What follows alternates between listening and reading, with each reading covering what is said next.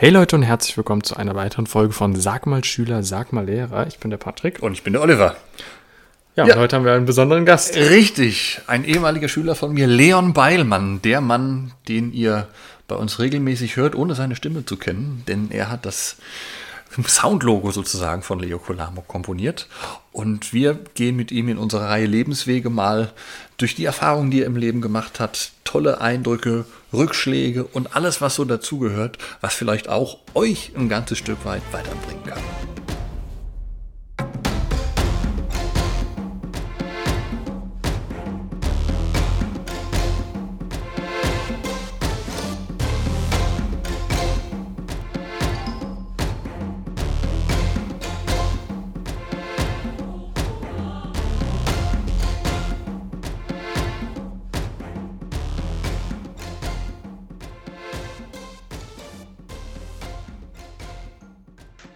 So, dann ist er uns jetzt zugeschaltet. Leon Beilmann. Hallo Leon.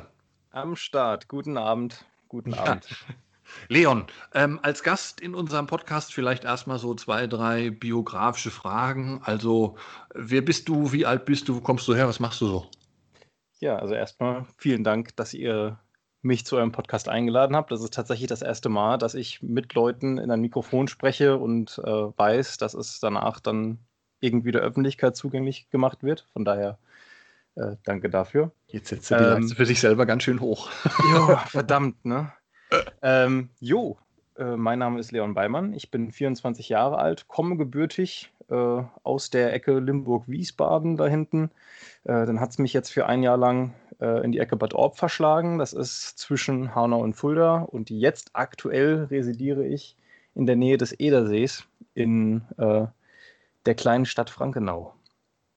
Klingt gar nicht so schlecht, ne? Edersee kann ich mich noch erinnern, war ich mhm. mal auf Klassenfahrt ja, gewesen. Das war die Klassenfahrt in der sechsten Klasse gewesen. Also ich habe ihn gestern zum ersten Mal, war es gestern? Ja, gestern zum ersten Mal mit eigenen Augen dann live gesehen. Ich war schon öfter mal in der Ecke, aber wir haben es nie bis zum See gepackt. Mit und Wasser drin, oder?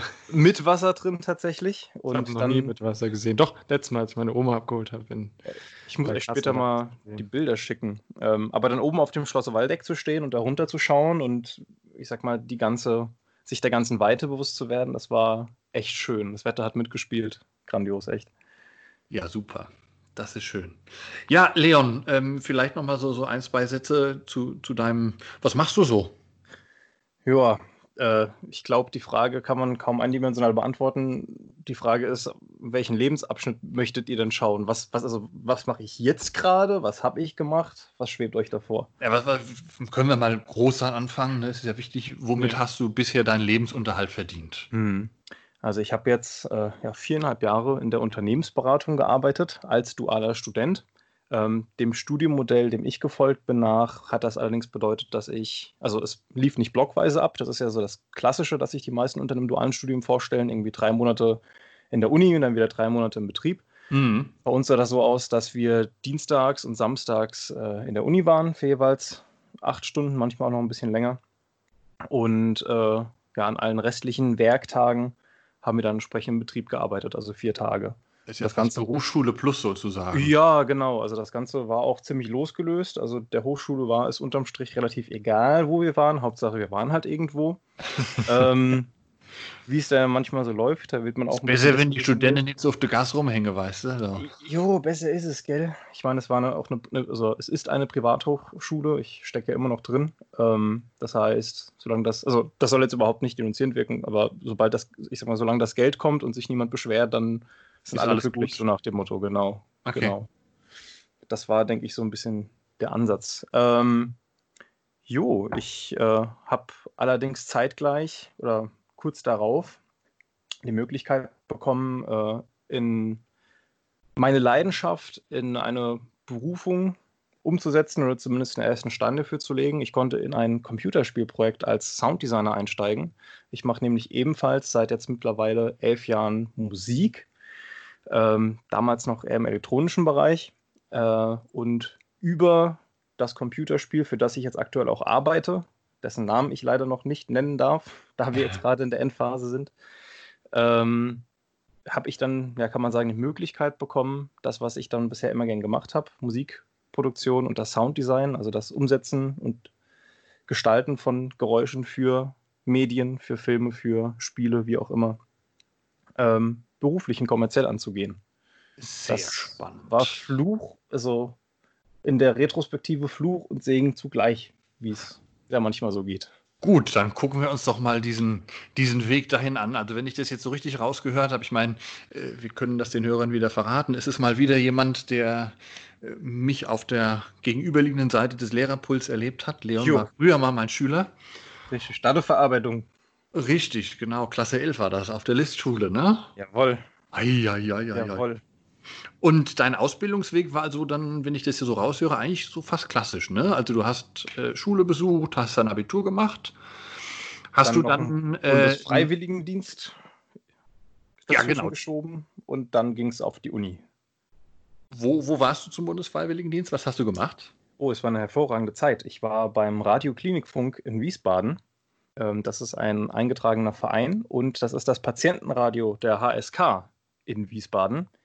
Ähm, das heißt, meine Aufgabe war es dort, mehr oder weniger als Bufti, Praktikant, wie auch immer, ja, ich war ja Bufti, dort zu sitzen, ähm, Sendungen zu fahren, Geräusche zu bearbeiten, neue Praktikanten einzuweisen und mit einem in der Regel immer sehr jungen Team von Praktikanten um mich herum äh, das Sendeprogramm zu gestalten mehr oder weniger eigenverantwortlich. Und das war eine hervorragende Zeit. Ich habe sehr, sehr viele tolle Menschen kennengelernt. Ähm, auch, ich sag mal, zu wissen, dass man es für die Patienten macht, im Krankenhaus angesprochen zu werden, etc. Das war wirklich sehr schön und das ist eine tolle Sache. Also an der Stelle ein bisschen Fremdwerbung, unbezahlt, Radio Klinikfunk, Wiesbaden e.V., äh, top. Daumen hoch. Ja, das ist sehr cool. Also du hast selber Radio gemacht. Richtig, richtig. Toll, tolle, tolles Erlebnis. Das war ja dann schon der, war das der Weg, wo du dann gemerkt hast, ist es vielleicht doch die Musikrichtung oder hast du dich dann erstmal, du bist ja danach dann erstmal in eine andere Richtung gegangen. Wie Hm. ging es denn dann weiter so mit dem Studium? Also ohne jetzt zu philosophisch werden zu wollen, aber ich glaube, das Problem war irgendwie nie, dass ich nicht wusste, was mein Weg sein soll, nämlich halt Richtung Musik und Ton, ähm, sondern das ist immer an mir selbst, beziehungsweise meinem, in der Moderne würde man sagen, meinem Mindset, aber ein bisschen bodenständiger betrachtet war es eine Verkettung von äh, mangelndem Selbstwertgefühl und vielen anderen Sachen, die mich davon abgehalten haben, ähm, ein bisschen energischer diesem Gefühl, das mir gesagt hat, Ton ist dein Ding, ähm, nachzugehen. Ähm, da kommen Mhm. noch verschiedene externe Faktoren dazu, wenn dann die Familie halt sagt, irgendwas mit Musik kannst du immer noch machen, jetzt mach erstmal dein Studium, dann hast du einen Abschluss in der Tasche, was ein legitimes Argument ist. Ähm, aber ja, all das hat dann dazu reingespielt, dass ich mich dagegen entschieden habe, gleich zu sagen, hey, Musik und Ton, das verfolge ich jetzt irgendwie als junger Mensch, sondern mich dann erst nochmal ins Studium und in äh, den Berateralltag geworfen habe. Das ist ja krass. Das erinnert mich so ein bisschen an das Energiemodell, was wir bei Leo Colamo auch immer gerne vorstellen. Ähm, weil dieser, ich weiß nicht, kennst du das Energiemodell? Haben wir schon mal würde drüber jetzt gesprochen? unglaublich gerne sagen ja, aber äh, ich glaube tatsächlich nein. Macht nichts. Wir haben ja auch manchmal Hörer dabei, die neu und das erste Mal dabei sind. Ja, Relativ- dann erklär uns doch bitte mal kurz das Energiemodell. Genau, wir machen einen kurzen Lehrervortrag. ähm, also das En- Energiemodell kannst du dir vorstellen wie ein Handy-Ladebalken und Ja. verschiedene Apps verbrauchen verschiedene Energie. Hm. So, und jetzt gibt es, äh, das in Bereichen kann man einteilen von A bis E. Und A Ja. ist der autonome Bereich, das ist ein Bereich, auf den haben wir nur wenig Einfluss. Also wenn du jetzt zum Beispiel, passt ja an die Jahreszeit, ne, eine Grippe hast und hast 40 Fieber, wirst du nicht zum Marathonlauf gehen können. Ich erinnere mich, wir haben drüber gesprochen. Ja, bitte, Ja. führ's noch aus.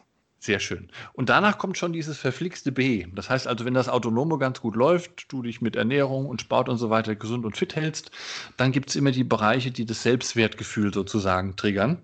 Ähm, mal, mal von innen, mal von außen. Du hast ja jetzt gesagt, also einmal von, von dir heraus war dein Selbstwertgefühl ein Thema, aber auch, dass die Familie sagt, naja, Musik kannst du ja immer noch machen. Ähm, Da schwillt dir immer so ein bisschen auch so im Hintergrund mit, naja, also mach erstmal was Anständiges und die Träumereien machst du dann. Richtig, richtig. Und das triggert ja auch den B-Bereich. Absolut. Ähm, also ja, Punkt. Das triggert den B-Bereich in diesem Modell. Also im Prinzip ähm, ist ja dann für dich der Weg erstmal relativ vorgezeichnet, sozusagen eine glatte Biografie. Also ich meine, mit dem Bundesfreiwilligendienst, das machen nicht viele. Du hast eine gute Werbung dafür gemacht. Meine Generation, wir mussten ja noch irgendeinen Dienst machen, hatten da nicht die Wahl. Ja. Ähm, aber ist denn dann in, in Schule und Studium alles glatt gelaufen? Hast du bestimmte Lernstrategien, wo du sagst, das funktioniert immer ganz prima? Weil das ist auch so ein wichtiger Punkt bei uns natürlich auf der Plattform. Äh, wie hast du gelernt? Ja, ich mache mich jetzt bestimmt extrem unbeliebt. Ähm, aber ich hatte den Vorteil, dass ich die wirtschaftlichen Zusammenhänge tatsächlich ziemlich interessant fand.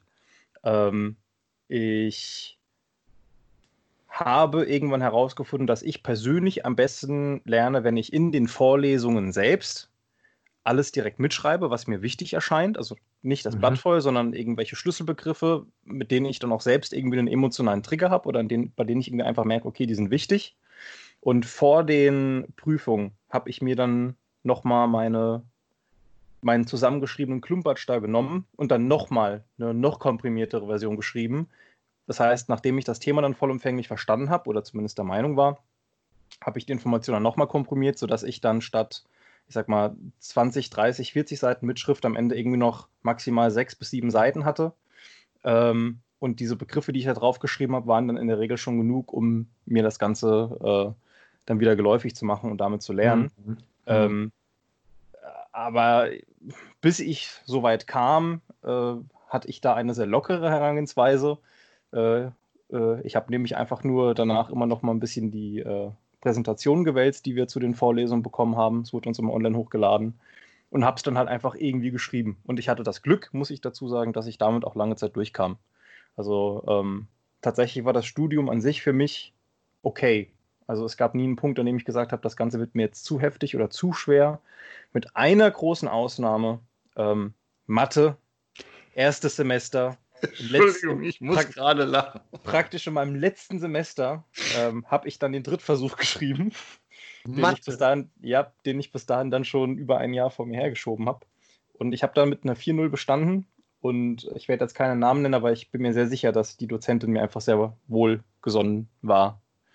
Die ist mir mal auf dem Flur entgegnet, als ich gesagt habe, hier, Frau so und so, ähm, irgendwie, ich bräuchte echt mal Hilfe und wenn es nur zum Lernen ist, ich krieg, ich krieg's einfach nicht hin. Und da meinte sie dann hier, Herr Beimann, also wegen Wirtschaftsmathe-Einstieg muss man nicht durchs Studium fallen, so weit fortgeschritten. Da habe ich gesagt, ja, der Meinung bin ich auch. Also da hatte ich, denke ich, auch einfach echt Glück.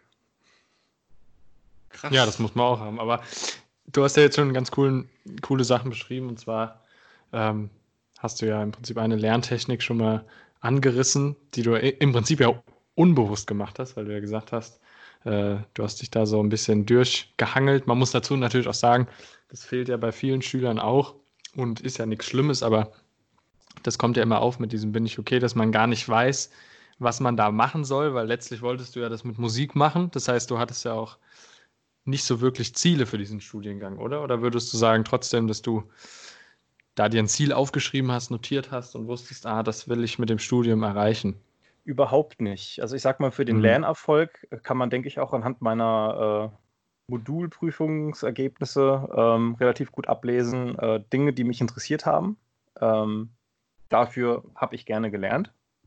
In, äh, aus, ja, aufgrund des intrinsischen Interesses und bei Fächern, Modulen, wie auch immer, ähm, bei denen mein Interesse halt eher gering ausgefallen ist, hat sich das auch in den Noten wiedergegeben. Also ich meine, ich bin selten unter eine 3 gerutscht oder so, aber ähm, ja, man hat es einfach gemerkt, also ich habe es auch selbst gemerkt, dass ich mir dann tatsächlich auch nicht so den Druck gemacht habe. Denn für mich war halt intrinsisch immer klar, ich möchte in die Richtung eigentlich nicht wirklich weitergehen.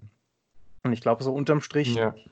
ich hoffe, ich schweife jetzt nicht zu weit ab von den Lernmethoden selbst, aber ich glaube, den besten Tipp oder die größte Erkenntnis, die ich aus diesem gesamten Studium gewonnen habe bis heute, ist, äh, auch wenn es natürlich in jungen Jahren noch schwerer fällt, aber sich wirklich im Voraus Gedanken zu machen, hey, wo möchte ich denn gerne hin? Jetzt mal mhm. abseits von irgendwelchen realistischen Erwartungshaltungen oder Zielen oder was die Family dann sagt. Denn ähm, Lernen in, oder anders, das Studium soll ein Jahr auf das Leben auch nochmal vorbereiten, einen wirklich qualifizieren. Man möchte so oder man sollte in den Themengebieten in die Tiefe gehen. Und man wird, denke ich, nicht wirklich glücklich damit, wenn man nicht irgendeinen Antrieb hat, ähm, das auch zu wollen. Also ne, zu sagen, hey, ich, ich, ich habe einen Grund, warum ich das Ganze hier wirklich mache. Fast alle Leute, die ich kenne, die ihr Studium hingesch hingeschmissen haben, haben ihr Studium hingeschmissen, weil sie gesagt haben, ich habe mich damit nicht identifiziert oder sonst irgendwas. Und wenn sie gesagt haben, es war mir zu schwer, dann kam im zweiten Satz, ja, und eigentlich wollte ich ja auch immer was ganz anderes machen.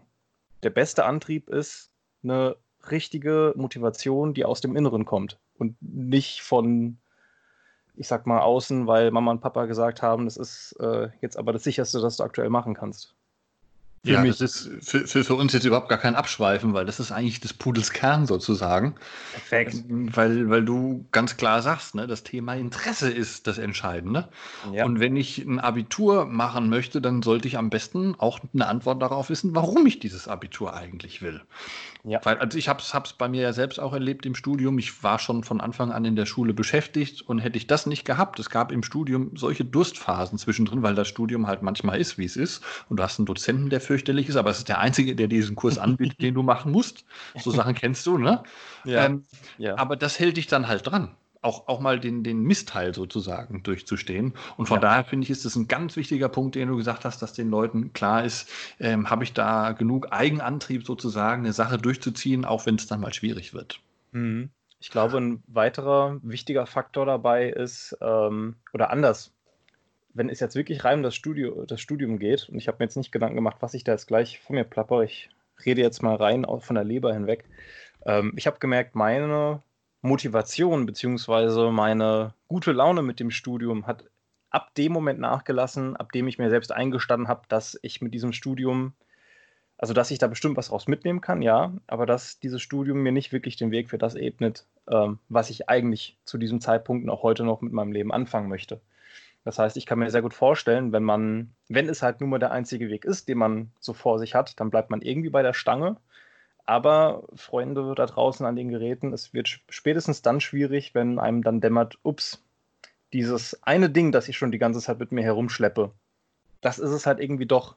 Und dann wird jeder Tag, den man dieses Ding nicht weiter verfolgt, ähm, Verrat an einem selbst. Mhm. Mhm. Ja, und dann hast du das, wenn du überlegst, wenn du dann einen Job äh, am Ende gelernt hast, auf den du keinen Bock hast und sollst das dann 30, 40 Jahre machen, Halleluja. Ja, und es ist, denke ich, auch, also ich, ich habe es bei mir selbst gemerkt, das ist natürlich auch ein, ich sag mal, schwerer emotionaler Schritt, aber auch einfach mhm. ein schwerer logistischer Schritt an vielen Stellen, dann zu sagen, ich habe jetzt Zeit, stellenweise auch Geld in diese Bildung gesteckt, in das Umfeld, das ich mir dadurch vielleicht schon aufgebaut habe. Ich meine, als dualer Student war ich ja auch schon arbeiten, ich habe Berufserfahrungen gesammelt, ich habe äh, Unternehmen kennenlernen können, Unternehmen haben mich kennengelernt. Und dann halt irgendwie zu sagen, pff, nee, eigentlich nicht. Und ich bin jetzt praktisch nochmal in einem neuen Feld bei Null. Ähm, das ist heftig. Also, das, ich, ich kann absolut verstehen, warum sehr, sehr viele sagen, ich war auch kurz davor, ich meine, theoretisch stecke ich ja noch mittendrin, warum sehr viele sagen, nee, das tue ich mir nicht an, ich gehe jetzt den, in Anführungszeichen, geebneten Pfad einfach weiter. Es, es ist beängstigend zu einem gewissen Punkt, diese Schwelle zu übertreten. Klar, du bei dem anderen weißt du zumindest mal in Strukturen, was vor dir liegt, ne? Hm, Richtig. Bei, bei, dem anderen weißt du ja gar nicht. Und jetzt wenn du was Selbstständiges machen willst, das ist ja eh erstmal nochmal mit einer Durststrecke verbunden. Also bis du deine ersten Produkte verkaufst, bis du am Markt etabliert bist, das sind ja auch nochmal genauso lange Durststrecken, wenn nicht sogar länger. Jo, Patrick Und, kennen wir, wa? Ja. ja. ja. Und deswegen ist das ja und jetzt hattest du ja im, im Prinzip sozusagen noch einen Vorteil gegenüber Leuten, die nur, sage ich mal, in einem trockenen Studium weg von der Praxis sind. Du hast ja schon mal gesehen, was im Berufsalltag so abläuft, ne? Richtig. Und ich glaube, das war zu großen Teilen auch äh, sehr desillusionierend. Wobei ich an dieser Stelle den, im Englischen würde man sagen, Disclaimer, ich weiß gar nicht gesagt, was man Deutsch sagen würde, die, die Warnung rausgeben muss. Äh, ich sag mal so, das Beratungsumfeld ist halt auch sehr, sehr eigen. Und auch das habe ich mir eigentlich nicht wirklich damals ausgesucht, dann dort drin irgendwie zu stranden. Also, okay, was, was war denn dann so dein, dein krassestes Erlebnis in dem Bereich? Mein krassestes Erlebnis in dem Bereich. Also durchaus im Sinne von, das hat dir mhm. geholfen, einen anderen Weg zu finden. Ja, okay. das ist sehr, sehr positiv ausgedrückt. Ähm, ich Gib mir Mühe, ich bin Lehrer. Ja, sehr gut. Guter Job.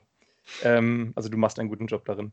Ich würde äh, gerne zwei Antworten darauf geben, denn das eine kann nicht ohne das andere. Das eine ist der tatsächliche Arbeitsalltag ähm, und was so passieren kann.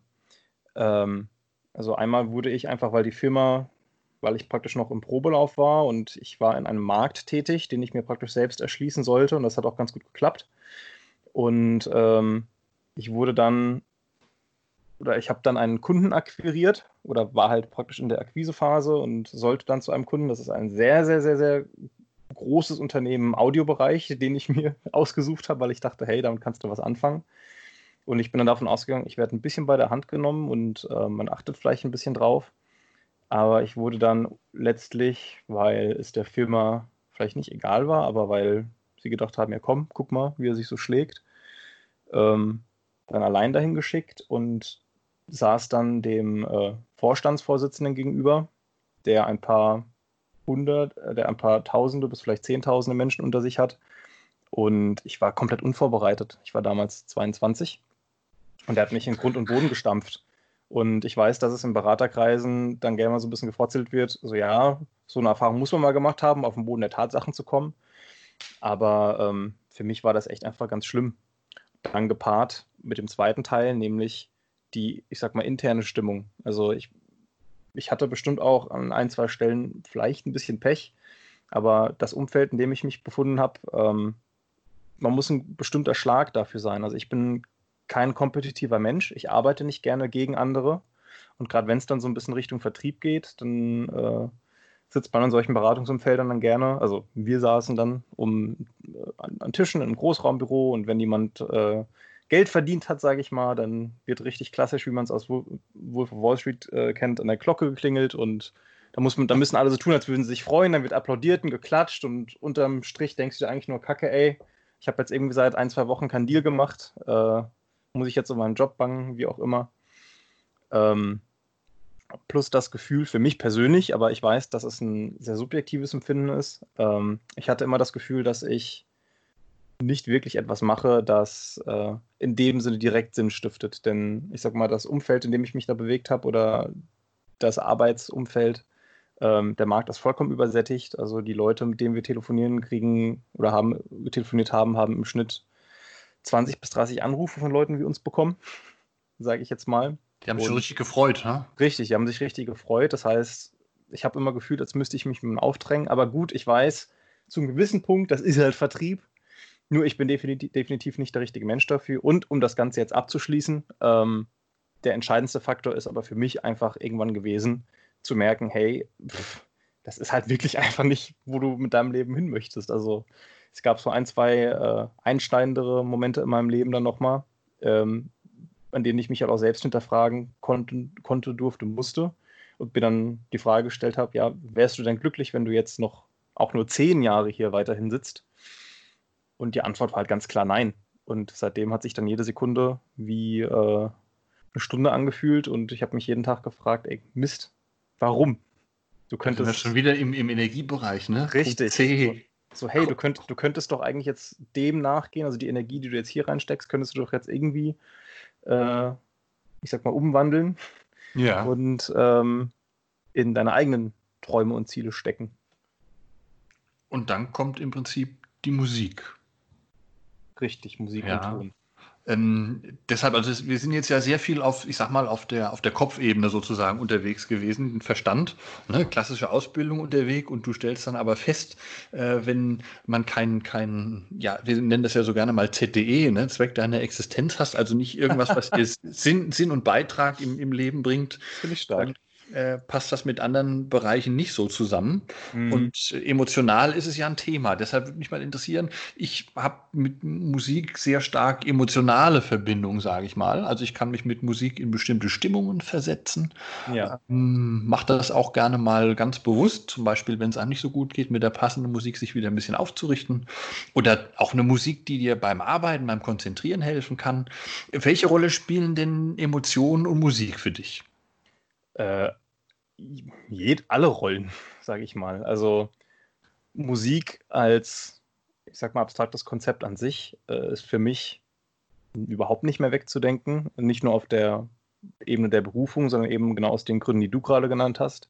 Ich finde, Musik ist einer der universellsten Kommunikationsmittel. Als Musiker kannst du Emotionen, Gefühle, ähm, manchmal auch Werte vermitteln, stellenweise ohne auch nur ein Wort zu sagen. Ähm, und äh, pardon, was war der zweite Part? Ich habe mich jetzt so auf die Musik konzentriert. Ja, mit, mit, mit Emotionen, ne? Im Prinzip bist du ja schon. Ja, ja die, die, die, die, Emotionen an sich, ja. Und ich sag mal, ähm, als jemand, der lange, lange Zeit äh, sein Leben damit verbracht hat, Emotionen eher so ein bisschen zur Seite zu schieben, ähm, lerne ich jetzt praktisch gerade auch meine emotionale Seite mehr und mehr kennen und äh, bin extrem dankbar dafür. Denn äh, ich sag mal, ich glaube, vielen Menschen geht es so, dass sie ihr Leben lang sehr, sehr, sehr viel aufstauen nie wirklich irgendein Ventil finden, was für mich, für mich beispielsweise die Musik war, ähm, als ich damit angefangen habe. Und ähm, ich sag mal, diesen emotionalen Ballast dann ihr Leben lang äh, mit, mit sich rumschleppen. Und für mich bedeuten Emotionen in meinem aktuellen Lebensabschnitt sehr, sehr stark mit sich selbst und auch mit anderen Menschen in Berührung zu bekommen. Es gibt diesen Spruch, den ich vor einer Weile mal gelesen habe: Anfassen ist einfach, aber berühren ist schwierig. Und der einfachste Weg darüber. Ähm, der ist geil. Ist, ist, ist in meinen Augen ähm, eine emotionale Verbindung zu anderen Menschen. Gerade in einer Welt, in der, jetzt klinge ich vielleicht ein bisschen äh, arg abgehoben, abgespaced, wie auch immer, aber gerade in einer Welt, in der alles so extrem schnelllebig ist und in dem auch das Kontakte knüpfen auf der einen Seite unglaublich einfach wird oder die Möglichkeit des Kontakteknüpfens unglaublich einfach wird, aber sich die mhm. Menschen unterm Strich doch immer weiter, mein, mein, meinen Erfahrungsschätzen nach, mein, meines Erfahrungswertes nach, doch irgendwie immer weiter voneinander distanzieren. Ähm, Finde ich es immer extrem schön, wenn Menschen miteinander, auf welcher Art oder welche eben noch immer, aufrichtig Emotionen miteinander teilen können. Sehr krass. Also du hast dich quasi erstmal als Kopfmenschen definiert ja. und äh, sagst jetzt gerade und erklärst auch sehr schön, wie wichtig das Emotionale dabei ist und welche Rolle die Musik für dich spielt. Ähm, ja. Vielleicht an der Stelle einen kleinen Hinweis an, an unsere Hörer. Wer keine so genaue Vorstellung von Musik und Emotionen hat, äh, kann mal bei den TED Talks nachschauen. Ähm, TED findet ihr über Google, könnt ihr einfach eingeben und schaut da nach Benjamin Sender. Benjamin Sender, ich weiß nicht, Leon, ob du ihn kennst vom Namen her. Ich habe mir gerade eine Notiz gemacht. Sehr gut. Du wirst, du wirst dieses Video lieben. Ich habe es neulich mit meinem Leistungskurs zusammengeschaut.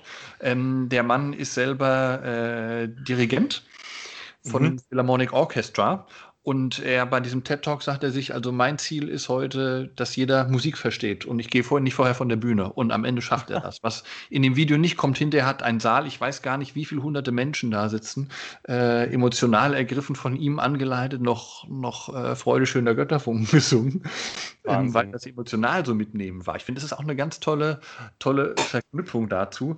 Aber ich meine, das ist jetzt ja vor allen Dingen bezogen auf dich, aber es gibt ja durchaus noch andere Bereiche. Ja, genau, Leon. Was wir noch fragen wollten, ist mhm. zum Thema ähm, Umfeld. Du hast ja gesagt, am Anfang war es so, deine, deine Familie hat erstmal gesagt, geh den sicheren Weg. Wie war das denn jetzt, als du dein, deine Richtungsänderung sozusagen vorgenommen hast? Wie hat dann das Umfeld reagiert? Waren die sich schon mehr sicher, dass das dein Weg ist oder sind sie immer noch an, auf ihrer, sag ich mal, konservativen Stelle stehen geblieben, was ja nichts Verwerfliches ist? Ich meine, die Eltern haben es ja von ihren Eltern auch nicht anders gelernt. Ähm, ähm, ganz klar beides. Also ich glaube, jeder hat mittlerweile verstanden, dass ich dahin möchte. Ich habe auch vor einer Weile angefangen, allein mir selbst gegenüber den Respekt zu erweisen, mich selbst auch als, ich sag mal, Sounddesigner und Komponist, wie auch immer, zu definieren. Ähm, denn das ist einfach das, was ich mhm. jetzt faktisch schon seit einer Weile mache. Das ist das, was ich sein möchte. Und ja, also ich glaube, niemand zweifelt daran, dass das mein Weg ist. Ähm, wir schon gar nicht. Also ist vielleicht gerade nochmal hey. der Hinweis. Die, die Musik, ja. die am Anfang da läuft, die hast du uns geschrieben. Also das noch, noch zum ja. Herausstellen hier, ja? Man glaubt es kaum. Danke für die Möglichkeit, hat Spaß gemacht. Ähm, aber ja, also ich denke, es zweifelt niemand daran. Ich, ich glaube, die Ansichten sind nach wie vor zu gewissen Teilen da. Ich kann aber nicht sagen, dass ich da keine Unterstützung bekomme. Also ich sag mal, mein Umfeld ist mittlerweile so weit, dass viele sagen, ja, die These solltest du jetzt doch irgendwie schon noch schreiben, um dein Bachelorabschluss dann zu machen, aber was danach kommt, äh, so wir, wir stehen hinter dir.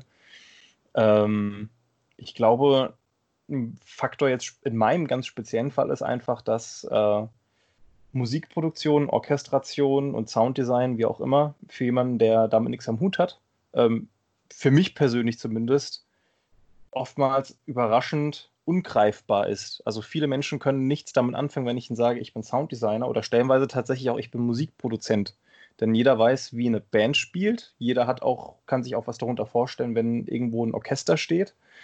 Aber dass halt irgendjemand dann in seinem Studio daheim sitzt und äh, Songs schreibt und Mock-ups, also praktisch Konzepte für Orchesterstücke schreibt und äh, alle möglichen Sounds für Filme und äh, Computerspiele designt. Das ist ja auch so ein Ding. Was, was, was bedeutet Design? Das ist für viele, glaube ich, einfach nicht so greifbar, weil es halt, ich sag mal, kein Beruf ist, der jetzt äh, besonders oft in die Öffentlichkeit rückt. So, also wenn ich, ich war jetzt gestern mit einem Kumpel auf dem Motorrad unterwegs und da wird man schon komisch angeschaut, wenn man dann mit dem Rekorder da hinten hockt, um das Motorrad gleichzeitig noch aufzuzeichnen. ähm, am Anfang hatte ich, hatte ich noch die romantische Vorstellung, wenn ich, also als ich damit angefangen habe, so ganz früh, als wie alt war ich denn dann?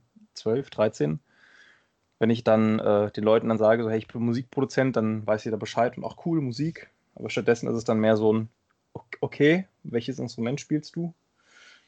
Und dann geht das Erklären los, aber auch danach ist dann oftmals mehr so ein, ach ja, okay, Blick auf den Gesichtern.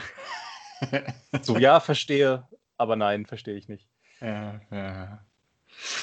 Na gut, das sind aber trotzdem sehr, sehr spannende Bereiche. Leon, wir wollen jetzt nochmal in einen, einen dritten Punkt reinhüpfen, weil jetzt haben wir mhm. sozusagen den Kopf und die, die Emotionen, aber der, der, der Körper, das Leben gehört ja auch dazu und ich finde, es ist immer wichtig, wenn man mit den jungen Leuten spricht. So emotional hat das ja auch große Einflüsse. Äh, die ja. Lateiner sagen so schön mensana in corpore sano, ne, was umgangssprachlich immer gesagt wird, in einem gesunden Körper wohnt ein gesunder Geist. Dankeschön, das, ich, das hätte ich mit meinem kleinen Latinum jetzt nicht hinbekommen. ist in Ordnung. Also im Zusammenhang ist der ursprünglich mal ganz anders benutzt worden, aber äh, okay. Latein für Angeber, weißt du, das ist aus der ja, Kategorie. Ja, ja, ja. Aber letzten Endes ist doch dann auch für uns eine spannende Frage, was machst du so für deine Gesundheit? Ich meine, emotionale Gesundheit ist der eine Bereich, ne? über den hast du jetzt auch schon gesprochen. Da wird, glaube ich, sehr deutlich, was äh, du für eine, für eine große Liebe zu diesem Bereich hast. Ähm, wie sieht es denn so im, im, im physischen aus? Mhm. Also ich hatte das große Glück, dass ich äh, früher äh, gemobbt wurde und irgendwann in diese Phase gerutscht bin, in dem ich. Äh, Moment, ich frage frag gerade nochmal nach. Das große Glück. Ja, ja, also äh, es ist, ist es semi-sarkastisch gemeint.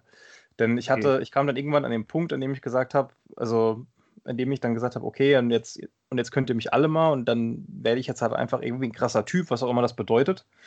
Das war irgendwie auch so um die, wie alt war ich da, 14, 15 rum. Und dann äh, habe ich gedacht, was machen krasse Typen so? Die machen ja dann auch Sport, die müssen ja äh, irgendwie auch einigermaßen aussehen. Das war damals noch der Antrieb.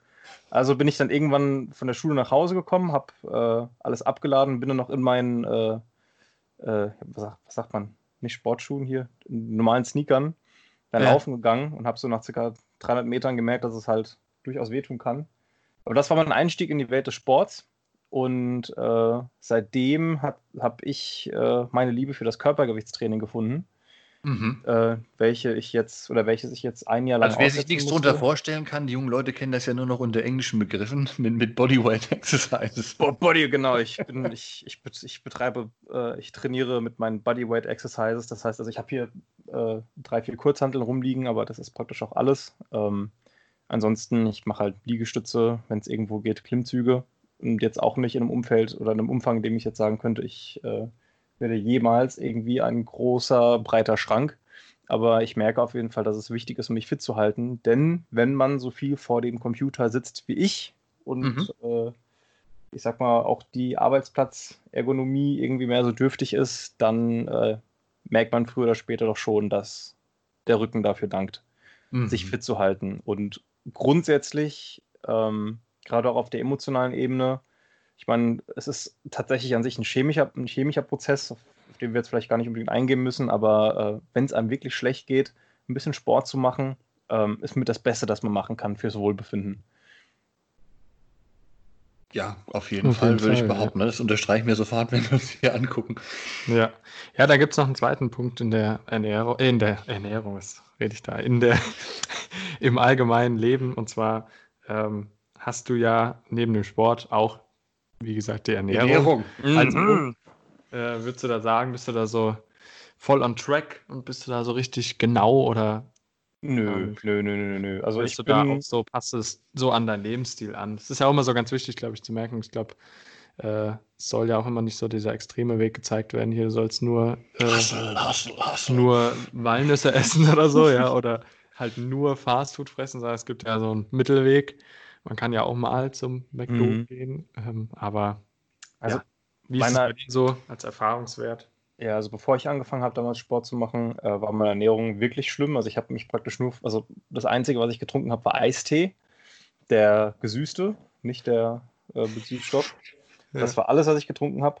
Jetzt mittlerweile, also schon seit vielen, vielen Jahren, ähm, bin ich da, ich sag mal, entspannt entspannt wissend. Also ich habe mich über das Thema Ernährung ziemlich genau informiert. Ähm, ich kann in etwa abschätzen, was mein Körper braucht. Das heißt, ich bin mir gleichzeitig auch darüber im Klaren, wenn ich weiß, oder äh, wenn ich an einem Tag mal äh, deutlich mehr Kalorien zu mir genommen habe, als ich jetzt sehr wahrscheinlich irgendwie verbraucht, dann weiß ich schon, ja, okay, ne, das muss jetzt nicht jeden Tag sein. Ähm, aber da ich jetzt nicht vorhab, äh, riesengroße Muskelberge aufzubauen, bin ich jetzt niemand, der, äh, ich sag jetzt mal, seine Eiweißzufuhr dann auf den Gramm genau misst. Und äh, ich gönne mir auch hin und wieder mal irgendwas Süßes. Und jetzt gerade, ich bin jetzt gerade aus einer Trennung mit meiner Freundin herausgegangen. Äh, und dann habe ich mich jetzt auch dabei beobachten können, wie ich mal ein bisschen mehr Schoki gefuttert habe. Völlig Aber, überraschend übrigens. Ja, völlig, über, völlig überraschend. Ja. Also um es zusammenzufassen, jetzt nicht zu weit auszuschweifen, ähm, ich gucke, dass ich relativ wenig süß esse. Ich gönne es mir hin und wieder mal. Und ansonsten, ja, ich, ich weiß in etwa, was mein Körper braucht. Ich habe mich über das Thema informiert.